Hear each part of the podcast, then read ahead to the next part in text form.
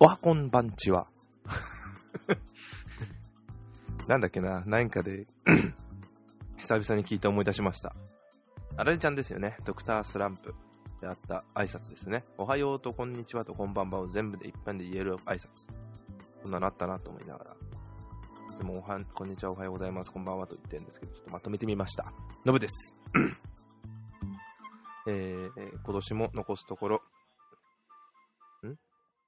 1週間を切りました。今日これを撮ってるのが27日です。日曜日です。皆様いかがお過ごしでしょうか、えー、年賀状を書いた方や、うんと大掃除終わった方、もしくは終わってない方、どちらもあるかと思います。ちなみに私はどちらも終わってません。仕事は明日までです。明日行って終わりです。大掃除は29やろうかと思ってはいますが、まあ、そんな感じです。はい。えー、まあ今年、多分これが最後、年内最後のポッドキャストにしようと思ってますが、今年もいろいろなものが発売されました。発売、ガジェットとしていろいろとものが出ました。あのー、もう、おどんとかはサーフェスと、マイクロソフトサーフェス。サーフェスの、サーフェスブックだっけ？確か。なんで忘れちゃうんだろう。まあいいや。えー、っと、が出てまして、あのー、アップルだと、あのー、MacBook Pro、あ、MacBook じゃない、MacBook が最初に出まして、新商品ですね。今まである MacBook Pro や MacBook Air とは違って MacBook が出ましたね。新商品で、MacBook って名前はあったんですけど、全く新しい商品として出たっていうことですね。で、と、あと、えー、ずっと噂をされてました iPad Pro。あ、あと、えっ、と、発売じゃないや、予定とされ、自体はされていましたが、えー、実際発売されましたのが iPad、iPad じゃない、Apple Watch ですね、今年。で、ね。合ってるよな。iPad、Surface Pro と、えっ、と、Surface Book で合ってるよな。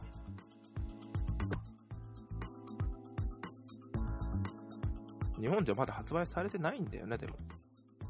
うん、だから載ってねえや、サイトには。まあいいや。ですね。発売されました。うん。で、そのとが、まあ、あの、その辺が大きいやつで iPad、iPhone とか、あと、もうもちろん今まで通りのやつが出て、で、今まで通りあの i6S、で、ソニーの Xperia とかも、いつも通りの Z5 か、一番最新が4が頭の方に出てますね。大きな変化。で、まあ、OS 自体も今年は Windows 10が発売され、発売っていうんですか、アップデートされましたね。あの、予定ではもう Windows 10で終了、終了っていうのは10としての終了えーと、Windows としてのバー大きなバージョンアップとしては10が最後として、それ以降は10を元に全部修正していくという話だって確かに。これなんかどっかで聞いたことあるな。お、MacOS10 か。MacOS10 と一緒なんですかね。っていう形なんですかね。で、MacOS10 に関しては、えっ、ー、と、L キャピタンというバージョンが出ました。うん。こんな感じですかね。私自身はなんかデバイスを今年購入したかしたらちょっといろいろ事情がありまして、あ、嫁が、妻が iPhone 6S プラスを購入したのと、自分が PlayStation 4を購入しました。まあ、プレイステーション4にやっぱりやりたいゲームがあるからこそ購入したのが一番なんですけど、まあ、それでもあの、ナスネとかをそれで見たりとか、もう以前から持ってたエクスペリアで、外で、あの、外じゃねえや。エクスペリア上でプレイステーションのゲームを行ったりとか、結構なかなか充実させたことにさせていただいています。うん。iPhone 6 Plus に関して言うんでしたら、ちょっとあの、あの 3D タッチ全然使いあの使い勝手の良さがまだ自分自身が持ってるわけではないですし、わからないですし、性能が良くなったサクサク感っていうのあると思うんですけど、あれこそ本当にしょっちゅう使ってないとわからないんだろうなと思います。自分は6プラスなんですけど、非常にあの、もっさり感というか、これは OS9 だからなんですかね、非常にその辺を感じられる部分が多いので、たまにイラッとすることが多いんで、それに比べたら良くなってるという話はよく聞きます。うん。そんな感じですかね、今年の出たもので大きいのは。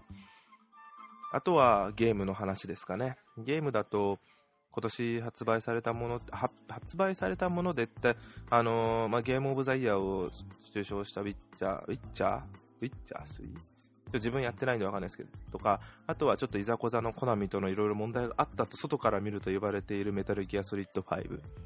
あとなんか意外なとこでこれがくっつきたんだなと思ったのが、日本だけ海外なのかもわかんないですけど、スプラトゥーン。これ自分やってないのわかりませんが、Wii U で出てるスプラトゥーンが意外になんか流行っているというのが、あこういうのがやっぱやっぱ任天堂なんだなと思ってます。あとはゲームで言うと、興味があるのは、あのー、まあ、あとなんだ、あ、えー、っと、あれいっぱいあるよな。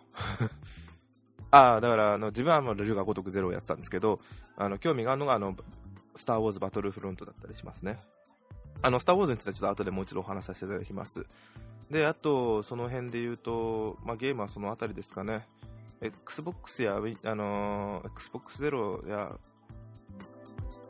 プレイステーション4については大きな部分では何かあったってわけではないと思うんですけど、来年多分 VR あの、ちょっと何でしたっけ？忘れちゃいましたけど、名前が。プレイステーションの、あの、ヘッドマウントディスプレイみたいな形の VR を体験できる新しいハードウェアが来年多分出ると思うんですけど、プレイステーション4で。それが出たらまたちょっと面白くなるのかなとは思ってます。うん。Xbox はちょっとどうなるのか今非常に大変そうですけど、そちらもまた、あの、Windows 上でできる、Xbox One のゲームができるようにするみたいな話があるみたいなんで、それも非常に面白いと思ってます。ちょっと自分も Xbox One は持ってないんでどういう風になるのかわからない部分なんですけど、そのぐらいですかね。で、映画。映画ですが、えー、っと、映画は、えっと、今年は、初めの方にって言ったらちょっと間違いなんですけど、最初の方だとアベンジャーズがやっぱり最初来たのかなと思ってます、エイジ・オブ・ウルトロで、その後に夏ぐらいかに、なんかなんでこんなに流行んなかったんだろうなと思ったんですけど、自分の中ではおっと思ったんですけど、あその前にあれか、アカデミー賞もあったせいですかね、あの自分が見たバードマンという映画があったりしたんですけど、これ自分が見た映画を話してます。でその後になんでこんなにあんまり流行んなかったんだろうなと思ったのがミッションインポッシブル。で、その後、あのもなんかあんまり評判が、ちょっと結局自分も入れなかったんですけど、えっ、ー、と、あんまり評判が良くなかったピクセル。あの、ゲームの、ゲームが宇宙人になって襲ってくるという話ですね。ピクセルという。で、あとは、あのー、まあ、まあ、同じようにマーブル、あ、これも失敗したって言われてる、あのー、ファンタスティック4、リブートしたやつですね。うん。で、あと、それで言うと、あと何があったかな。うーん、今、アントマンもなりましたよね。で、あ、あのー、なんだっけ、ギネス級の爆発、まだ見ないし、見てないんですけど、見ないし、じゃ見てないです、見たいなと思ってる、えー、007もありますね。007がありました。あの、スペクター。うん。で、日本映画に関しては、あの、いろんな物議を醸し出した進撃の巨人がやりましたね。夏ぐらいですよね。あれもちょっと非常に興味が湧いてますが、見に行くほどではないのかなと勝手に判断しちゃいました。あれも面白そうですね。それ以外でも、あの、日本映画だと、あれを見たんですよ、北の映画の最新作。なんとかの、忘れちゃいました。面白かったです。うん、なんか、コメディ調の北の映画っていうのも、安心して見れますね。ちょっとまあ安心してつのはあくまで自分の年だと思うんです。若い、若い人たちがあの、子供が見るようなもんではないんですけど、自分の年で見たらすごい安心して見れるな。ブラックユーモアも若干入ってんのかなって勝手に自分で思いながら見てました。非常に面白かったです。で、今ちょっと言わなかったんですけど、そういう意味で言ってこの前見てきました。えー、まあ、今年の多分先、去年の12月ぐらいですか、最初にあの予告編がやったっていうのが、あの、スター・ウォーズ。この前の10、21か。21日の月曜日に見てきました、スター・ウォーズの方。あの、混むのかなと思って心配だったんですけど、川崎の方は、まあ、全然混んでなかったです。川崎の、えーと、東方 4D, 4D があったんで、4D の方はさすがにいっぱい見てたんですけど、自分が見た通常の方、3D でもない 2D の方はあまり混んでいなくて、普通に見れたんで、問題なく良かったです。で、結論から言いますと面白かったです。やっぱりああいう映画っていうのは面白くないっていう人の方も出てくるのは分かってたんで、そこは別に期待期待してませんでした。あ、気にしてませんでした。で、ストーリーは絶対見ないでおこうと思ってそのまま見に行ったんですけど、で、どういう関係性かも全然気にしてないで。で、見たら、まあ面白かったです。あの、ちょうど先週ですよね、公開日18日に、えー、っと、金曜ロードショーで、あの、エピソード4がやってたので、それを見れたおかげで余計、改めておさらいができたおかげで余計楽しめたと思いました。BB8 が非常に可愛かったですね。